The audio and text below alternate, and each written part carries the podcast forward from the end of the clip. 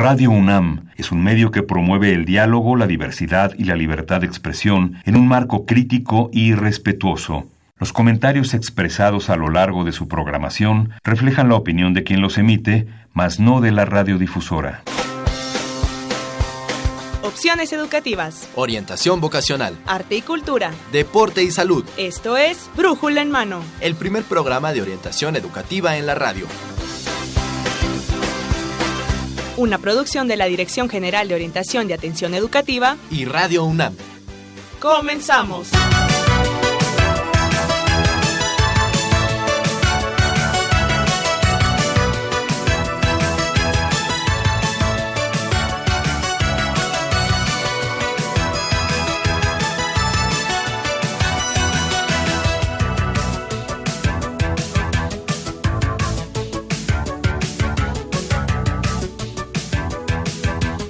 Hola, ¿qué tal amigos? Muy buenos días, sean bienvenidos a Brújula en Mano.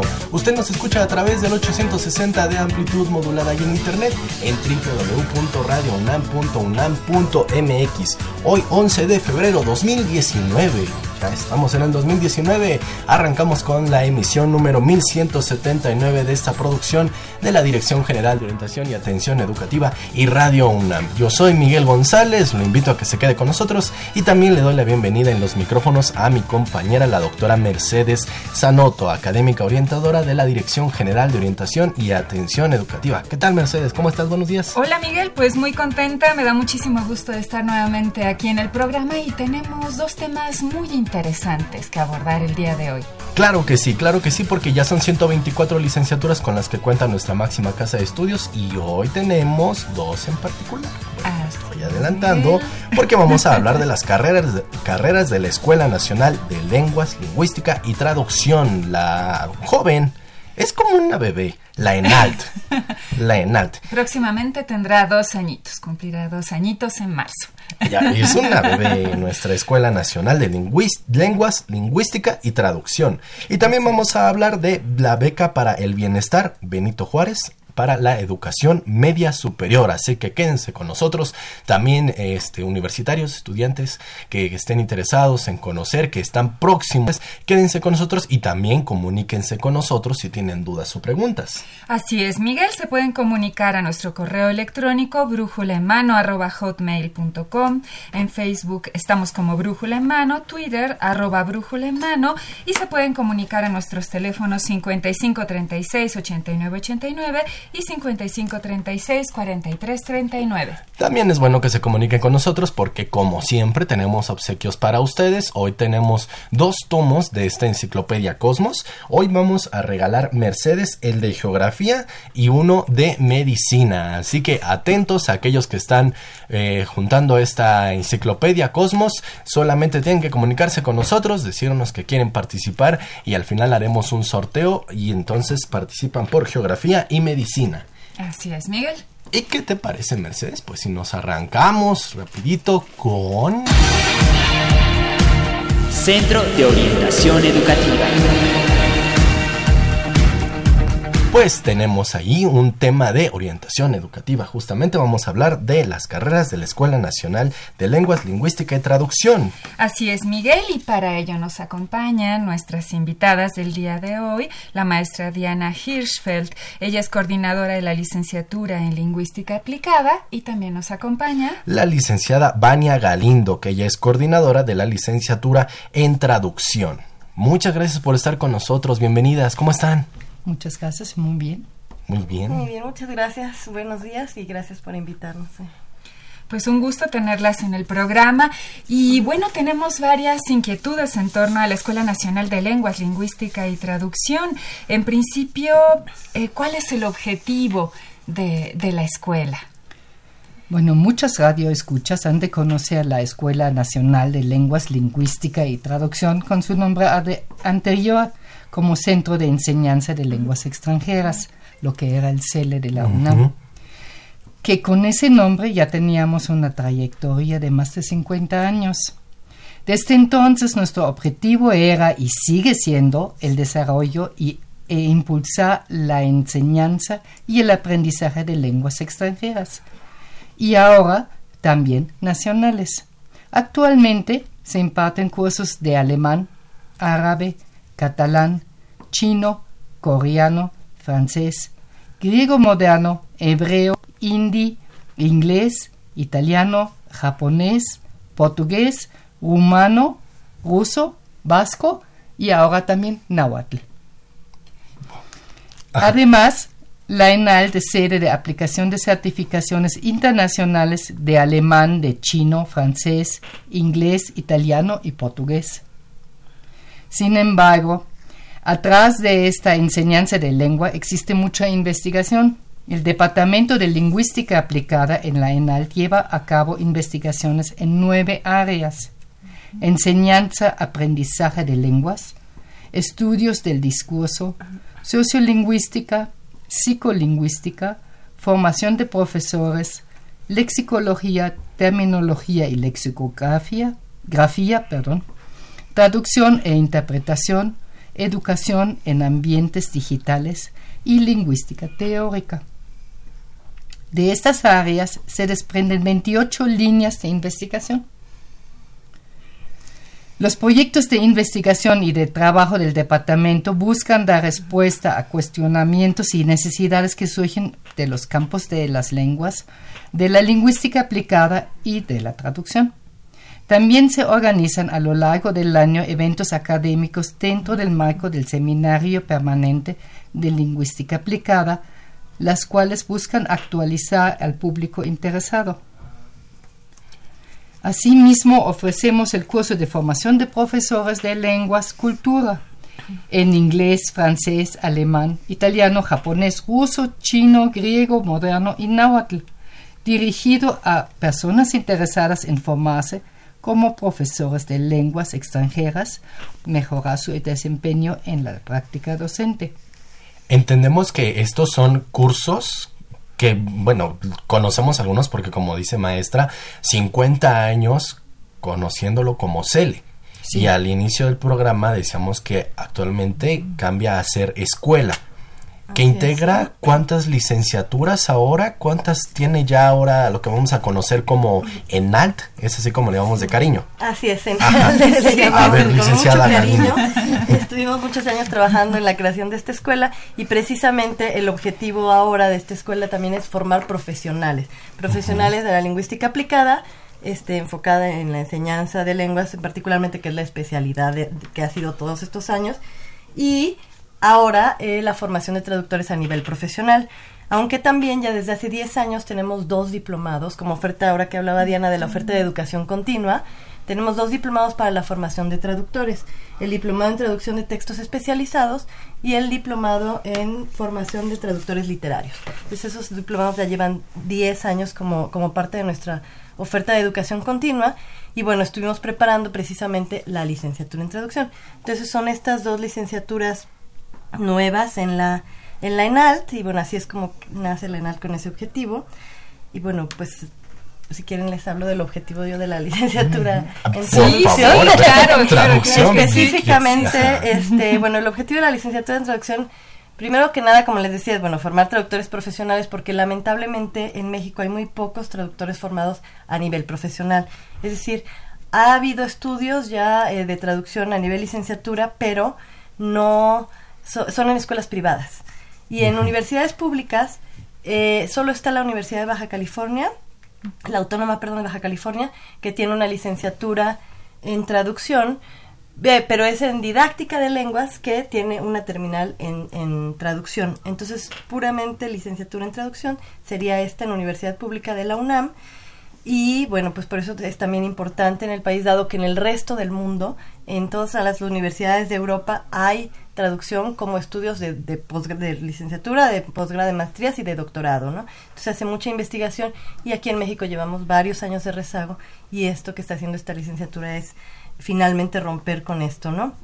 Entonces, este, bueno, el objetivo sería eh, también que, que, ya hubiera traductores que no hacen esto sin formación, ¿no? Que lo está haciendo mucha gente y así es como se ha hecho en México hasta ahora. Y bueno, los alumnos están formados en muchas áreas del conocimiento y este pues la idea es que, que funjan como mediadores lingüísticos, pero también mediadores culturales y participen con ética en la difusión y divulgación del conocimiento y de la cultura.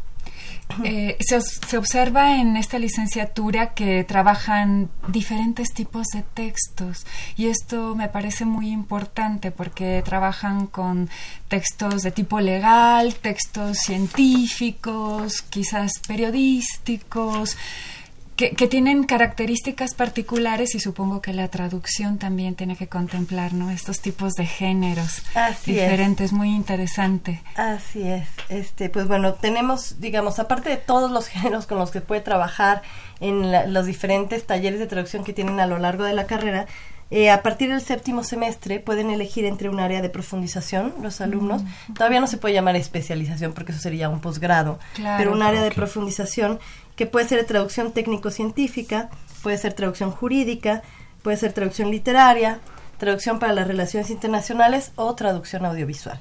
Son las áreas en las que se pueden profundizar. Entiendo que debo tener algunos conocimientos previos sobre estas áreas. Eh, los tienen cuando llegan al séptimo semestre porque a lo largo de los primeros seis semestres los vamos, por supuesto, tienen una probada, bueno, bastante a profundidad de todas estas áreas. Entonces, cuando llegan a séptimo y deciden, ya saben cuál es el área con la que trabajaron mejor y se sienten más cómodos. De todas maneras, en el mercado laboral, digamos, ellos van a poder trabajar en cualquiera de estas áreas a nivel profesional, ¿no? No, no especializado todavía. Este, sí. y, digamos, se elegiría un, un idioma para trabajar sobre ese, la traducción y además aprender otros. ¿Cómo sería esta parte? Todos los alumnos entran con inglés como primera, de segunda lengua de trabajo. Entonces el español es la primera lengua de trabajo, le llamamos lengua A. Entonces, bueno, tienen que estar realmente muy preparados en español, eh, porque es finalmente la lengua a la que van a traducir. Luego, entonces hay varias materias, les tienen que usar el español finalmente porque van a estudiar mucho español. Eh, luego, la, como lengua B, tienen el inglés, todos, todos. Y eso es porque, bueno, hicimos una encuesta, eh, una encuesta nacional. Y eh, realmente el inglés, pues es, es de donde más se traduce en todas estas áreas que acabo de mencionar. O sea, no importa si es audiovisual, científica, jurídica, de relaciones internacionales, la primera lengua que se necesita este es el inglés. Entonces, bueno, ahí aseguramos, digamos, la parte profesional. Sí. Y después, entonces ya todos tienen que entrar con un nivel intermedio avanzado de inglés. Y después eh, aprenden otra lengua en la carrera a partir del segundo semestre de la carrera empiezan con una lengua C, que también va a ser una lengua de trabajo, y pueden elegir entre alemán, chino mandarín, francés, italiano y portugués. Es una de esas lenguas y la van a trabajar como lengua, pero también ya en talleres de traducción a partir del cuarto semestre. Mm. Cuando ya llevan un año estudiando la lengua, empiezan a tallerearla. Este, ¿Estos idiomas que estamos mencionando es para ambas licenciaturas o únicamente para funciona diferente. Ah, ok, ok, de acuerdo. Entonces, eh, amigos, así que, a ver, y también es parte de lo que tienen que ustedes poner atención en lo que requieren para, para incorporarse, para ingresar a las licenciaturas, en este caso de traducción. Así es. Lenguaje C. Lenguas A, B, y C. A es el español. Eh, digamos, ahí lo que esperamos es que les guste mucho el español, que quieran trabajar también con su lengua y que tengan mucha curiosidad por, por saber de su propia lengua. B es la primera lengua de la que van a traducir, es la lengua que más fuerte, digamos, por eso se llama B, es el inglés. Eh, con esa ya entran con un nivel intermedio avanzado y lengua C la van a aprender dentro de la carrera, no, no es necesario que tengan conocimientos de esa lengua C y es una de estas cinco que acabo de mencionar. Perfecto. En el caso de la licenciatura en lingüística aplicada, eh, maestra Hirschfeld, ¿cuáles son los, este, los requisitos de ingreso? ¿Qué es lo que debe contar el muchacho para que vaya tomando, tomando nota o la chica que quisiera incorporarse? Nosotros ofrecemos la licenciatura en tres idiomas, en alemán, en francés y en inglés. Entonces, claro, obviamente la mayoría de los alumnos vienen para inglés, pero también ahorita tenemos la licenciatura abierta en francés y, por ejemplo, ahorita un candidato para alemán está haciendo el examen en este momento. Oh, Esperamos que pronto entonces tenemos también en alemán. Nuestra licenciatura se va a dedicar a la gran falta de profesionales, maestros de, de enseñanza de inglés, de francés o de alemán en el sentido de que muchas personas se contratan como maestros en México porque saben un idioma, pero la verdad no saben enseñar. Las técnicas de compartir, ajá. Les falta esa parte de profesionalización y por el otro lado hay profesores que los medio obligan a dar inglés porque saben algo de inglés, pero no son las materias que generalmente enseñarían, son maestros de español, de geografía, de matemáticas. Entonces hace falta tener profesores de enseñanza de lengua porque es un sistema un poco diferente a otras. Tenemos ocho semestres que dura nuestra carrera y en esos ocho semestres adquieren conocimientos teóricos y metodológicos para la enseñanza de lenguas en ámbitos, ámbitos académicos y profesionales. No formamos profesores para lo que sería el nivel de kindergarten y de, primaria, porque ahí se necesita pedagogía. Eso no lo tenemos. Nuestro profesor es de secundaria hacia arriba más bien para prepa, universidad, Para, para adultos. Niños necesitan un sistema un poco diferente. Claro. Pero van a salir con una visión integral del funcionamiento de la lengua objeto de estudio, que sería el alemán, francés o el, inglés, y esperamos con un firme compromiso ético y social. Tenemos cuatro ejes de formación el perfeccionamiento de la lengua de estudio. Necesitan tener unos conocimientos de inglés de un B1 plus para entrar. Esto ya es un nivel donde alguien se puede comunicar bien, pero van a aprender todavía seis semestres inglés de una manera muy intensiva y van a salir con un nivel cerca de un nativo hablante y ofrecemos um, además en ese perfeccionamiento uh, de, ese perfeccionamiento didáctica de las lenguas donde aprenden métodos modernos de enseñanza de lengua. Tenemos otro eje el tercer eje es de ciencias de referencia que es todo lo que sería la teoría que sirve para que entiendan cómo funcionan lenguas qué sistemática tienen, eh, lo conozcan a profundidad y se formen como lingüistas. Y en el cuarto eje es el desarrollo profesional para su formación personal. Y ahí también aprenden una tercera lengua, una de muchas que ofrecemos. Así que también van a salir con una tercera lengua, por lo menos en un nivel B1 como entraron en inglés. y pueden seguir aprendiendo ese idioma. Entiendo, idiomas estaré eh, dominando. Así es, con diferentes grados, digamos, pero sí. Pero son tres. Sí, tres, y hay posibilidad de más, finalmente, porque bueno, nuestros alumnos tienen la fortuna de estar dentro de la Escuela Nacional de Lenguas, Lingüística y Traducción y tener todas estas este, lenguas que, mencionó Diana al principio que pueden estudiar, además en las tareas como ya extracurriculares también. Digo, que no lo aproveche, la verdad que, no sé, hay que crucificar. Lo están ya aprovechando desde ahora. sí. Qué bueno. Lo están aprovechando. bueno. Eh, maestra Hirschfeld, me parece que en lingüística aplicada tiene la posibilidad de formar profesores a distancia, digamos, no que ustedes los formen a distancia, sino para que ellos puedan eh, impartir docencia a distancia. ¿Estoy bien? Ah, para que ellos para que ellos enseñen lengua a, distancia. Sí. Eso es muy importante. Sí. También tenemos la formación de profesores a distancia para inglés, pero esto no es a nivel licenciatura, eso es un diplomado. Ah, muy bien. Perfecto, la licenciatura. Que, va con el curso de formación de profesores. Solo para inglés está a distancia, los demás son presenciales. La licenciatura en este momento es presencial, solo podemos aceptar 32 alumnos porque es lo que cabe en nuestros salones. Necesitamos urgentemente, el rector me va a odiar, ya lo sé, pero otro edificio. Y esperamos que cuando ya esté, tengamos un poco más de lugar para, podemos dejar entrar más alumnos y tener clases en la tarde. En este momento solamente es en la mañana, solamente es un salón, es muy chiquito la licenciatura, pero en cuando se pueda creceremos mucho. Sí, además una gran proyección. Es una necesidad que se, que se tiene. Ah, nos comentaban ya algunos de también estudios de posgrado con los que cuenta la ENAL. Nada más nos podrían mencionar nuevamente cuáles son estos.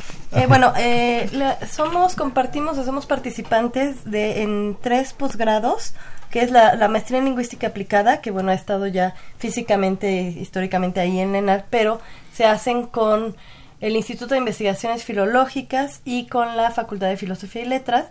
También están la licenciatura en Lingüística Hispánica y el doctorado en Lingüística, pero se hacen, digamos, somos la ENALT ahora es participante con estas otras dos entidades de estos posgrados. Aquí me surge esta, esta duda. Eh, ustedes ya tienen posgrados. Eh, ¿Cuánto faltaría para, para llegar a ser una facultad? más o menos o qué faltaría pues en realidad cuando se hizo la transición este tiene el camino es así no o sea primero es escuela y después es facultad. Y en realidad cumple pues ya con los requisitos de una facultad desde que se cambió a escuela dado que se hace pues está la parte de docencia investigación y difusión que digamos serían las tres áreas muy desarrolladas. Ahí estamos participando de un doctorado. La maestría en traducción está hecha y muy aprobada por muchos consejos ya, pero ahora está detenida justamente como decía Diana por falta de espacios, pero este tenemos sí muchas proyección todavía y en algún momento claro que se pedirá el cambio de estatus nuevamente, bueno, supongo que se pedirá. Seguro que no este, faltará mucho el cambio de estatus. Llevan paso a paso. Pero bueno, paso a paso. Apenas van dos años y nos sentimos como que fue ayer. sí.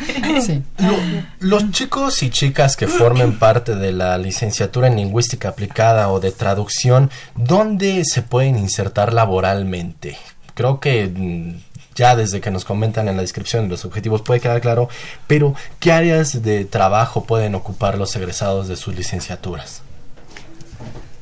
Eh, los egresados de la licenciatura en lingüística aplicada podrán trabajar como docentes en lenguas en ámbitos académicos profesionales, por ejemplo, en instituciones públicas y privadas de educación media superior y en empresas.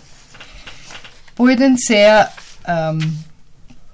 en modalidades presencial, en mixta y en línea.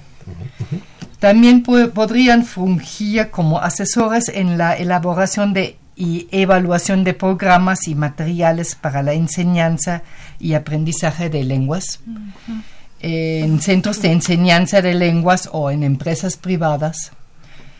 También podrían fungir como colaboradores,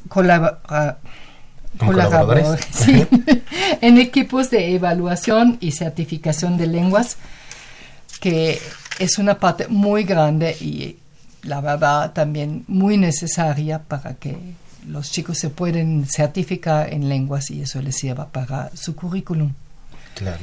Entonces hay mucho trabajo ahí y hay muchos equipos multidisciplinarios de investigación en el campo de la didáctica de las lenguas y en el análisis y diagnóstico de contextos diversos de aprendizaje. Cada día surgen nuevas tecnologías, nuevas metodologías y estarán preparados para esto. Es amplio el campo, hay mucho, mucho en el caso de lingüística aplicada. Traducción. Traducción, bueno, también hay mucho, en realidad básicamente podría ser que así, pues eh, en cualquier parte donde se trabaje con una lengua extranjera, que se tenga relación. Entonces puede ser, pues bueno, uno de los campos, digamos, más fértiles de desarrollo profesional para los egresados sería la industria editorial, por ejemplo. Entonces, por ejemplo, podrían prestar sus servicios en medios de comunicación, periódicos, revistas de divulgación, revistas especializadas, agencias de prensa. También y podrían incorporarse al terreno de los medios audiovisuales como televisión, radio, cine, o colaborar en empresas, este, pues bueno, de todo tipo, ¿no? De publicidad. Entonces puede ser organismos, este, tanto públicos como privados, ONGs, eh, bueno, también en, en, organismos este, internacionales como la ONU, por ejemplo, que hay un dato curioso es que están esperando básicamente en la ONU, en el Servicio Español de la ONU en Nueva York, eh, estos egresados porque no hay ningún mexicano no hay ni un solo mexicano en el servicio de traducción de la Entonces, bueno, ahora estamos en contacto con ellos y bueno, esperemos que puedan hacer también este ahí este prácticas profesionales y que alguno se quede ahí a trabajar. Pues ya lo están esperando, muchachos. La verdad que con las puertas abiertas. Así es, y dependiendo mucho, bueno, también de toda el área que, que elijan, este, bueno, ya lo podrán ver, lo pueden ver en la página detenidamente por cada área de profundización que elijan, si es científico, si es jurídico, si es literario, pues todas las posibilidades donde podrían trabajar. Pues fíjense que la verdad que es mucho el área de producción, que yo, le tengo mucho cariño a la licenciada Vania, porque en algún momento colaboré con ella en un proyecto audiovisual, y todo el trabajo que se hace para traducir nada más un videito de tres minutos, híjole, la verdad que es muy, muy padre muy divertido conocer todo esto. Pues prácticamente se nos termina el espacio, pero quisiera que nos comentaran, si pudieran para cerrar, eh, maestra Herschel, licenciada Galindo, algún mensaje que quisieran enviar a los radioescuchas, alguna recomendación para los jóvenes que estén interesados en cursar alguna de las licenciaturas. Por favor, maestra. Pues recomiendo que analicen si les gustan las diferentes lenguas y culturas si les gusta transmitir sus conocimientos a otras personas y si les agrada trabajar en equipo. Sin estos tres puntos es difícil el trabajo con nosotros. Claro.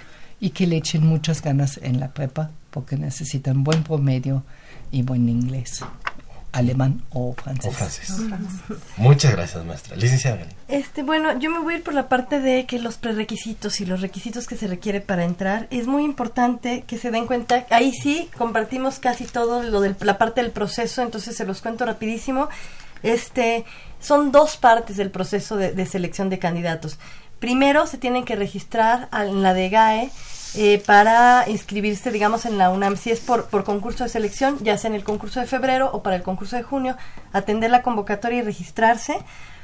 Y una vez que se hayan registrado a la UNAM y hayan solicitado esta carrera, entonces entrar de inmediato a nuestra página y ver bien las fechas. Ahí sí son diferentes, que tengan mucho cuidado porque ah, ah, se han equivocado. Para lingüística aplicada son unas fechas, para traducción otras fechas, en las que van a presentar este examen. Es una carrera con prerequisitos, es muy importante.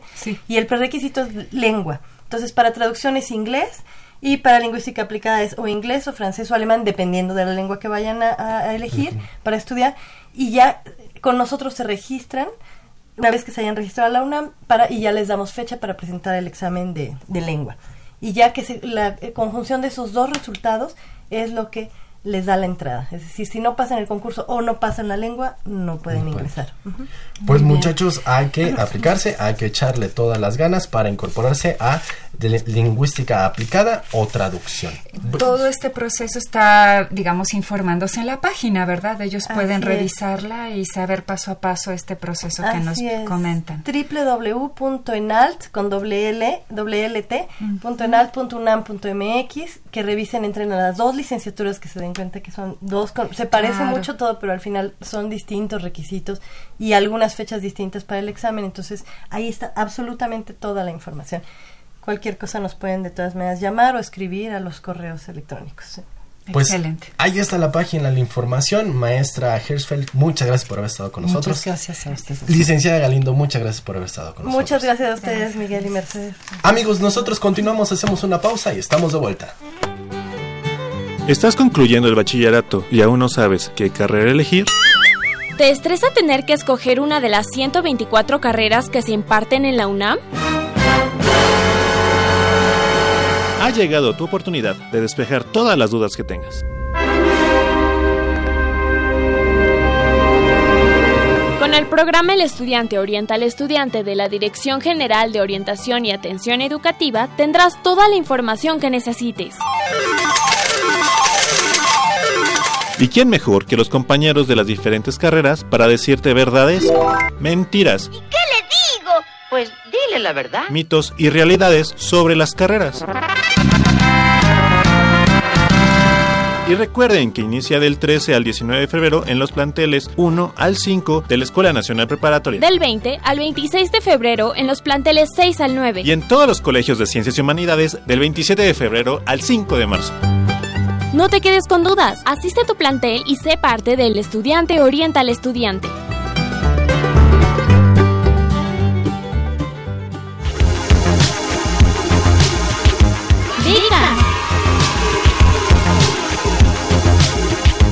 Y estamos de vuelta después de esta pausa, amigos, y ahora como se los habíamos prometido, vamos a hablar de el apoyo más que tienen ustedes universitarios para que puedan concluir su licenciatura vía una beca. Por esto, damos la bienvenida quiero darle la bienvenida al doctor Mauricio Reina Lara. Él es director de becas y enlace con la comunidad de la Dirección General de Orientación y Atención Educativa de la UNAM.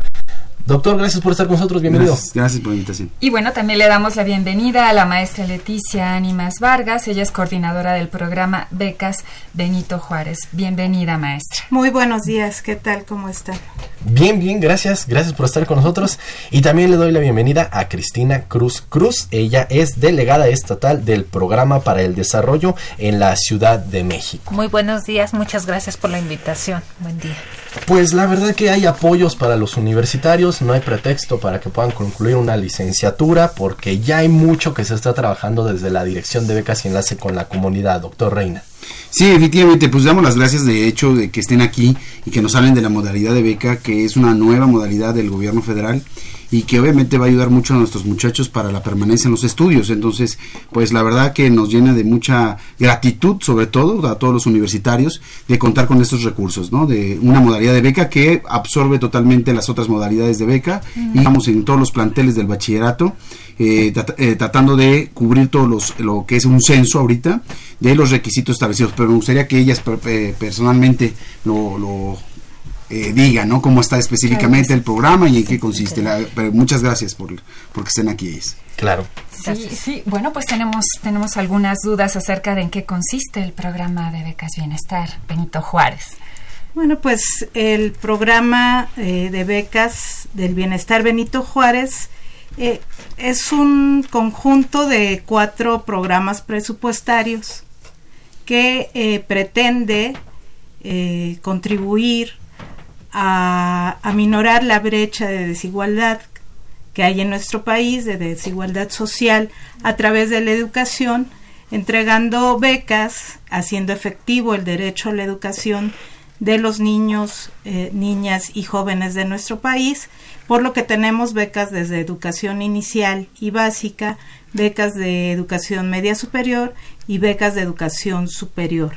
Este, con esto el, el, gobierno federal pues crea una instancia, estamos en ese proceso precisamente de creación de esta instancia, que será la única instancia ejecutora de becas educativas en el sistema eh, de, educación, valga la redundancia, del país. Hablemos en específico, a ver, de este eh, eh, programa de becas para el bienestar Benito Juárez, pero en su nivel medio superior. ¿En qué consiste este apoyo? Bueno, es una beca universal que cubrirá a todos los estudiantes inscritos en las escuelas públicas del país. Estamos buscando a 4.1 millones de estudiantes a quienes se otorgará una beca mensual de 800 pesos que estaremos pagando de manera bimestral.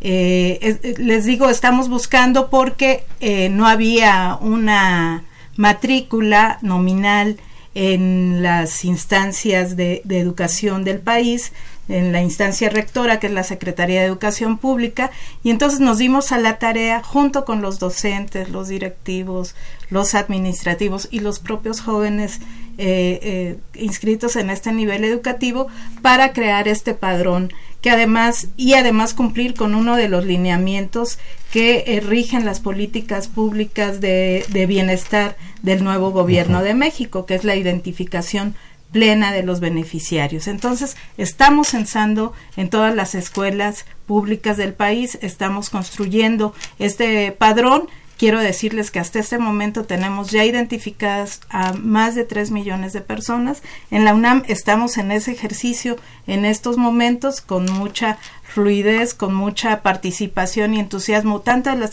autoridades universitarias como de los jóvenes que están interesados en obtener esta beca con la que pretendemos cubrir a todos los estudiantes, lo repito, de eh, las escuelas públicas del país. Es una política eh, de bienestar sin precedente, eh, porque, bueno, eh, ustedes saben todos los problemas que hay en este nivel educativo, donde se da mayor deserción, mayor abandono y buscamos, bueno, que permanezcan los jóvenes y que por lo menos esta, una de las causales que es la falta de recursos, esté cubierta a través de esta beca.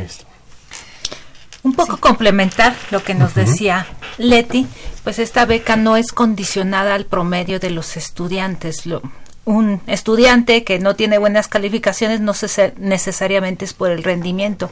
A veces tenemos estudiantes que no pueden ir a la escuela, que no pueden sacar una copia, que no tienen para el pasaje y lo que se trata un poco también es de, amortiguar un poco ese, esa parte de, de pues de complejidades que tiene el estudiante. A ver, vamos a, vamos a ir un poquito también para que me comenten cuáles son los requisitos que se requiere, valga la redundancia, para ser beneficiario de este programa. Estar inscrito en la en alguna escuela pública del país de nivel bachillerato independientemente de los subsistemas no o sea, puedo vivir en el Estado de México estar en la Ciudad de México y ya participo yo, yo lo vería como Ajá. Estar inscrito, estar activo y estar censado. Sí, perfecto.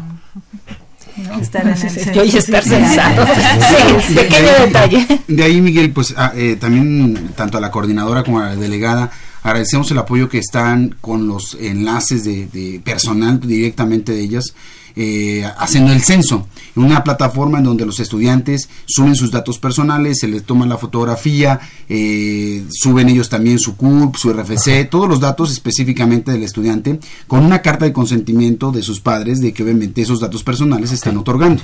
Entonces, gracias a ese apoyo es que hemos venido día con día, ahorita terminamos el censo yo creo que el día viernes, eh, tenemos en matrícula entre CCHs y prepas alrededor de 114 mil estudiantes y pues bueno, el reto es terminar el, día viernes. ¿Este censo se está realizando vía la dirección de becas y enlace con la comunidad o el propio estudiante tiene que realizar? No, eso es en cada uno de los planteles. Lo que ah, hacemos nosotros es coordinar solamente a los enlaces de becas, que también les agradecemos el hecho de estar en, batalla con esta parte, ¿no? En poder tener a los estudiantes eh, eh, consecutivamente por letra, ordenados de tal forma que vayan subiendo en esta plataforma este, sus datos, ¿no? Entonces es por plantel.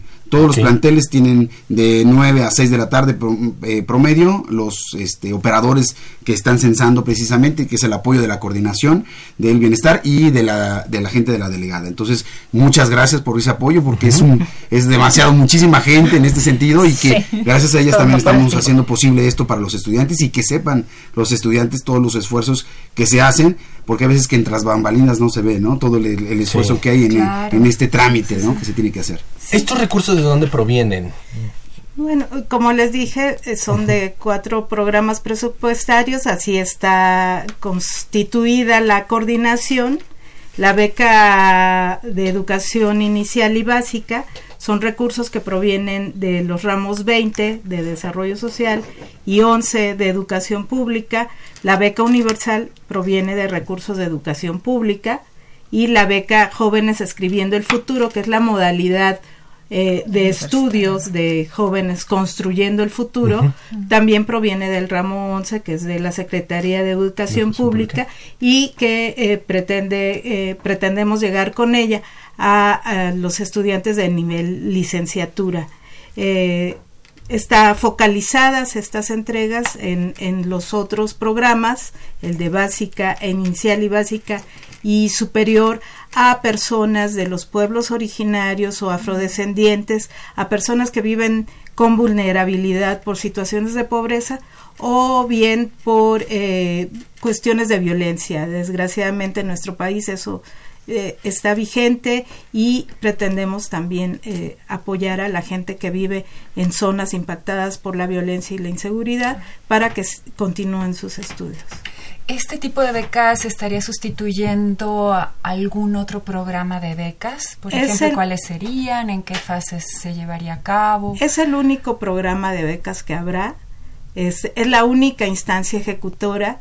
Las que había, por ejemplo, que a los estudiantes de la UNAM les interesa en CEMBES, como las becas de movilidad nacional, internacional, servicio social, titulación, eh, no sé, manutención permanecen, pero serán todas este, ejecutadas, supervisadas y demás por esta nueva coordinación de becas del bienestar. Benito Juárez.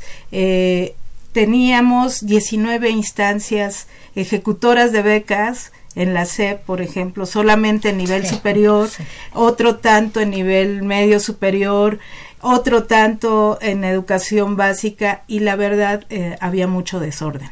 Entonces, bueno, lo que se pretende con esta coordinación es eh, centralizar y tener una mejor aplicación tanto de los recursos como el seguimiento que debemos de dar a nuestros becarios y que estas becas no sean solamente una entrega de dinero, sino que realmente sean un instrumento que sirva a la gente para garantizar su inscripción, su permanencia, su conclusión eh, de los diversos niveles de estudios a los que estaremos llegando con esta con este derecho, no no con estos apoyos, sino con este derecho.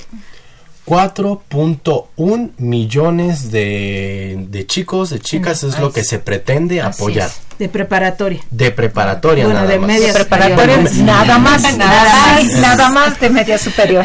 Mm, ok, exactamente, Solamente media media, su- superior, superior. ¿no? Porque en nuestro caso también, que los estudiantes del Colegio de Ciencias y Humanidades no se sientan excluidos, también ustedes pueden participar. Y es entonces un monto de 800 pesos mensuales. ¿Durante cuánto tiempo se puede de- eh, tener el beneficio de este apoyo? Bueno, por el tiempo que dura los planes de estudio, que son 30 meses, ¿no? Ajá. Ok, tres años vendría. Tres años, tres años. Ajá, Cada año, delegada. 10 meses. Ah, ok, perfecto. O 10 meses por año, por eso un paquete de 30 meses. Si por algo hay una repetición en algún estudiante, son las 30 solamente dispersiones que van a tener. Si ese estudiante repeti- repitiera, por ejemplo... No sé, se queda un año más en el nivel medio o superior. un semestre o un cuatrimestre, ¿no? De Ok, perfecto. Entonces, solamente por 30 meses. Así que aprovechenlo, muchachos, para que también su bachillerato lo puedan terminar en tres años, porque esto es una parte que te ayuda mucho cuando vas a aplicar tu pase reglamentado, Mercedes. Claro que sí, sí, el pase realmente, pues, este cuenta muchísimo que lo hayas llevado a cabo los estudios de bachillerato en tres años para hacer la elección que, que realmente tú quieres, ¿no? Hay una modalidad de beca que es prepasí. ¿Qué, qué, qué diferencia o qué pasará con algunos muchachos que ya están incorporados en esta en este apoyo de prepa sí y que tal vez quieran incorporarse a este a esta beca para el bienestar Benito Juárez? Bueno, de hecho, los eh, estudiantes que están en el programa de, de Prepa sí pasan a formar parte de este programa de beca universal Benito Juárez y la diferencia es que ahora eh, no habrá diferencias del monto por las promedio por, Por el el promedio. promedio, por el sexo y demás que había en prepa sí este ellos son parte de nuestros becarios son parte de este 4.1 millones de jóvenes que estarán recibiendo este derecho por parte del gobierno de México ¿Ese, ¿Ese pase es automático o los muchachos tendrán que hacer tienen algún que procedimiento? censarse tienen Ah, que censarse perfecto. porque pues el único requisito es que su matrícula esté vigente, que sigan en la escuela, ¿no? Que demuestren que están estudiando porque para eso es la entrega del recurso, este y nada más, entonces tienen que censarse y ya de esa manera automáticamente estarán en este programa. Bien, en cuanto al impacto de, de la beca, ¿quién, ¿quién lo va a medir? Co- ¿Cómo se va a hacer? ¿Cómo se va a evaluar? Bueno, tenemos una dirección de evaluación en la Coordinación Nacional de Becas. Esta misma instancia eh, estará verificando pues los resultados del seguimiento, la- las adecuaciones que tengamos que hacer al programa, ¿no? Porque pues ningún programa está acabado, tendremos que ir verificando sus resultados, midiendo sus resultados.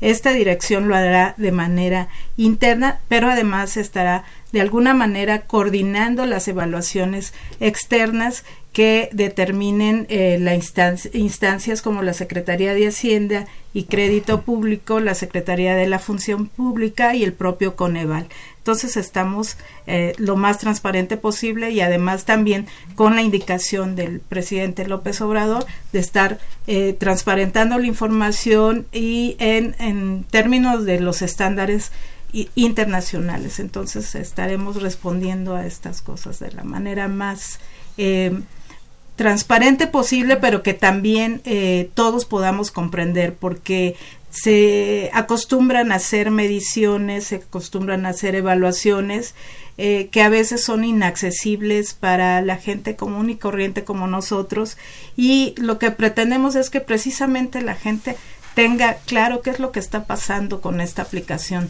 de los recursos que finalmente son de todos y que son los que estarán este, sosteniendo este programa de becas.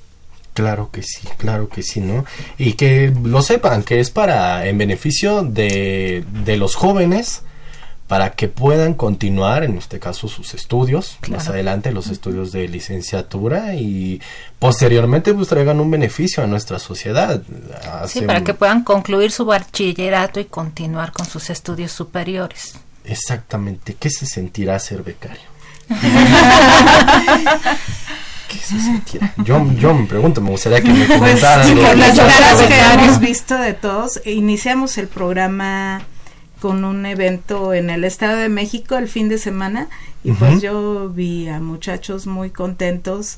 Además, este creo que como nunca este gobierno está teniendo definiendo acciones en pro de la juventud y de sobre todo de esta edad que es tan complicada. Yo tengo un hijo de 19 años, por ejemplo, yo sé lo que digo, este, pero que eh, pues desgraciadamente han estado marginados y aislados de este eh, del desarrollo del país, ¿no? Entonces, yo creo que están muy contentos, eso es lo que yo he visto en dos eventos que hemos tenido. Tenemos, si me permiten el comercial, otro el día de mañana en la Plaza de las Tres Culturas en Tlatelolco para dar inicio precisamente al programa Jóvenes Escribiendo el Futuro. Ahí estaremos mañana con el presidente de la República poniendo en marcha este programa de becas para estudiantes de educación superior. En resumidas cuentas, ¿a quién viene a beneficiar entonces beca para el bienestar Benito Juárez de Educación Media Superior? Pues a todo mundo.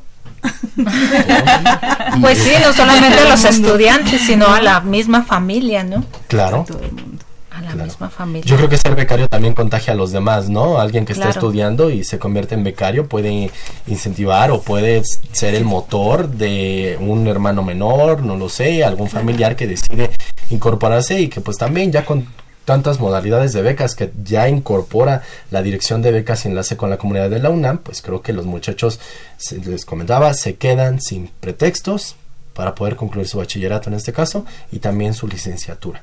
Así es. Sí, hay otros factores, ¿no? Que tendremos que ir ajustando tanto las instituciones educativas como el sistema educativo nacional, como nosotros mismos desde la coordinación de becas, que tienen que ver también con todos los problemas que enfrentan los jóvenes. No es exclusivamente un problema económico el que provoca que cuatro de cada diez jóvenes que estudian el bachillerato no concluyan sus estudios. Tendremos que hacer un análisis profundo todos, pero yo creo que este es un buen inicio para eh, pues quitar así como este, este factor que también es importante, la falta de recursos para continuar los estudios y que podamos revisar con pues con detalle qué es lo que está pasando y nos preocupemos más por los muchachos. Muy bien. algunas redes sociales que gusten compartirnos para que nuestros radioescuchas tengan mayor información. Tenemos una página que es becas, becasbenitojuárez.mx, ahí pueden encontrar más información. Y en, en Facebook y Twitter como Becas para el Bienestar Benito Juárez. Y qué buena este, pregunta, Mercedes, para que todos nuestros eh, radioescucha sepan en esta eh, característica. En la UNAM tenemos la réplica de esas redes sociales en el portal del becario, que eso ya lo tienen identificado todos los estudiantes, el portal del becario y las redes sociales, tanto en Twitter como en Facebook, que es también la cuenta de becarios. Entonces, en la misma cuenta estamos eh, replicando qué necesitan, qué es la información que requieren y cada uno de los planteles tienen aparte sus redes que se está difundiendo para que nadie se quede sin censar, ¿no? O sea, que todos acudan al módulo que está en su plantel para que se censen, ¿no? Esa es la, intención. Y eh, hay en, horario matutino y despertino también por aquellos estudiantes que no pierdan el, momento de censarse y que si tienen clases en la mañana pueden ir por la tarde o al revés, ¿no? Entonces, eh, lo importante es que todos se censen para que tengan el beneficio de la beca. Perfecto. Y, comentar también que es un proceso muy sencillo, muy rápido, alrededor de tres minutos se tarda por registrar a cada estudiante, no necesitan llevar copias de ningún documento, nada más que se sepan su curso, su domicilio, los datos de sus familiares y es muy, muy sencillo el, el procedimiento. CURP, domicilio, datos familiares, padre, madre y este su credencial vigente teléfono. alguna comento lo del domicilio porque a veces muchos jóvenes no saben dónde viven entonces sí tienen que saber. Es, que luego no sabemos el código postal. Sí, situación. Cuando dice CP decimos ¿qué es eso? ¿qué es eso? sí. entonces código postal también muchachos para que lo tengan completo. Eh, visiten eh, Facebook, Programa Nacional de Becas para el Bienestar Benito Juárez. Y en Twitter, Programa Becas Benito Juárez Oficial. esa es la que tiene una imagen de, bueno, en el perfil es un búho. Es un búho. Entonces, para que... Sí, un búho construido con un libro y un birrete, muy bonito. Muy bonito, lo identifican. Muy integral.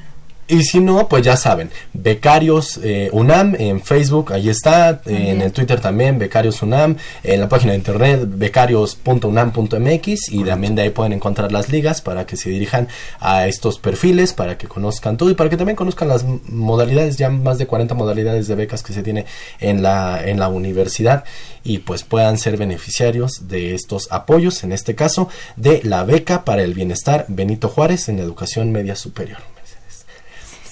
El programa se nos, se nos termina, pero quisiera que me dieran algún mensaje, alguna recomendación que pudieran compartir con los muchachos que tal vez no están disfrutando el beneficio de una beca y que pudieran incorporarse en esta. Bueno, pues que busquen a, los compañeros eh, eh, encargados de los programas para el desarrollo integral aquí en la Ciudad de México. Cristina tiene un grupo muy eh, nutrido y eficiente de compañeros que están buscando, que están yendo eh, a las escuelas en este caso, pero también casa por casa. Eh, la nueva política del bienestar del gobierno de México es una política integral, transversal. Esto, esto es parte de todos los programas con los que estamos pretendiendo llegar a la población que ha vivido en situaciones más desfavorables para que se vea, que tenga además un enfoque de derechos, pero que se vea también como un ciclo de vida. No, en este caso, pues nosotros que llevamos las becas vamos desde niños que tiene, que están en educación inicial hasta la universidad. Entonces habla de la integralidad, de la calidad y eh, también eh, de la universalidad de, estos derechos. Nosotros queremos con esto hacer efectivo de alguna manera el derecho a la educación y así todos los demás programas del bienestar. Cristi. Bueno, pues aquí el impacto en la Ciudad de México será de más de 300 mil jóvenes becarios de nivel medio superior. Comentarles también es muy importante que sepan pues que los únicos tres requisitos ya habíamos comentado, estar inscrito en una escuela pública, estar activo y estar censado. No está condicionado a nadie más. Estamos tratando también de terminar con el corporativismo, con el condicionamiento y todo es de manera personal y directa. Eso es muy importante que lo sepan porque de repente nos encontramos todavía un sistema que la gente dice, ah, bueno, yo te inscribo, pero me tienes que dar tanto. Esto no puede seguir ya pasando en nuestro país y que sepan pues que así está y estamos haciendo estos operativos en la UNAM, en el Politécnico, continuaremos con algunas otras escuelas, pero también en su domicilio tocamos y desde allí también podemos registrar a, los estudiantes y pues a, gozar del beneficio con responsabilidad y con mucho compromiso para el país. Exactamente, compromiso muchachos. Doctor Reina. Bueno, pues nada más que este, pongan atención en cuanto a todo lo que es la difusión, a todos los estudiantes, los papás que también a lo mejor nos están escuchando, que sepan que obviamente esa carta de consentimiento es para un beneficio de sus hijos en la beca y que históricamente pues ahorita toda la matrícula se va a ver beneficiada, que estamos hablando de más de 114 mil, pues eso nosotros que somos universitarios nos, nos sentimos muy agradecidos en esa parte porque estarían teniendo la cobertura en todo lo que es bachillerato. Y lo único que se modifica es que todos los de Prepasí que iban al primer año de licenciatura van a optar por este otra modalidad porque Prepasí ya no ya no existe esa modalidad y solamente en bachillerato. en la ciudad. Exacto, en la ciudad. y queda solamente eh, esta, esta modalidad para bachillerato y los estudiantes en licenciatura tendrán que optar por las modalidades que eh, hasta ahorita tenemos, que serían las mismas, como manutención, ya lo, decía la coordinadora, manutención y algunas otras modalidades en las cuales podrán ellos optar en esas solicitudes. Les vamos a estar informando oportunamente de cuándo, igual, cuándo salen las convocatorias, cuándo tienen que hacer su, su, la solicitud y todos los trámites que necesiten para eh, que no se queden sin beca. Históricamente les digo porque, pues acuérdense, cuando nosotros estudiamos no había tantas modalidades de becas como hay ahora, ¿no? Había becas. Yo por eso pregunto. O había, muy había muy poquitas becas, o había muy poquitas becas. Ahorita ya se está abriendo lo que eran esas convocatorias, no, así como mil, mil páginas. Sí. Sí, muy inaccesibles. Inaccesibles, ¿no? O sea, no alcanzaban a difundirlas, se me hace, ¿no? Y, y muchas convocatorias se deben haber quedado desiertas. Pues amigos, sí. sí. Estamos acotando las modalidades, ¿no? Para ser pues más eficientes y llegar a la gente. Sobre todo ese es nuestro objetivo, que los apoyos lleguen a quien tienen que llegar. Lleguen y como lo dijo la delegada Cruz, que sean aprovechados. También. Sí, claro. Con mucha responsabilidad. Así es. Y con el compromiso de que reciben un apoyo en beneficio de ustedes y que después pues será retribuido a la sociedad. Y a, nuestro país, ¿no? Que es tan importante. Pues el tiempo se nos termina, se nos termina el espacio y quiero agradecer a la maestra Leticia Ánimas Vargas, coordinadora del programa Becas Benito Juárez. Muchas gracias por haber estado con nosotros. Gracias a ustedes por el espacio, un gusto. Y bueno, también agradecemos a Cristina Cruz Cruz, delegada estatal de Programas para el Desarrollo en la Ciudad de México. Muchísimas gracias y recuerden, hoy esta semana todavía estamos censando en la UNAM. Todavía esta semana. Doctor Mauricio Reina, director de becas y enlace con la comunidad de la de Aguae. Muchas gracias por haber estado con nosotros. Gracias, gracias por la invitación. Pues nosotros nos despedimos casi casi, nos estamos yendo, pero queremos agradecer las llamadas de Javier García, de Josefina Cruz, que se comunicó con nosotros, de Raúl Horta Retana, que envía saludos al equipo, en especial a Marina Estrella, muchas gracias. Y también nos llamó Cecilia González Correa y... Conductora de este programa. Felicita al programa. Felicita al programa, nos envía saludos y quisiera que mis invitados me ayudaran con el sorteo, si pueden elegir dos para que sean los afortunados que se lleven la enciclopedia del día de hoy. Ellos son... Raúl Horta Retana. Raúl Horta Retana, en un momento más nos comunicamos contigo. Y Cecilia González Correa y Cecilia González Correa. Ellos son los ganadores. Y bueno, pues nosotros les recordamos que tenemos una cita el próximo lunes en punto de las 10 de la mañana porque tenemos más temas, más temas sobre orientación educativa y sobre la Bolsa Universitaria de Trabajo. Yo quiero agradecer en los controles técnicos a mi queridísima Socorro Montes en la producción y locución. Estuvieron en este, Marina Estrella, Aura Carpio, Fran Orozco y en la realización estuvo Saúl Rodríguez Montante. De los micrófonos se despiden. Mercedes Anoto y Miguel González. Por favor, sea feliz.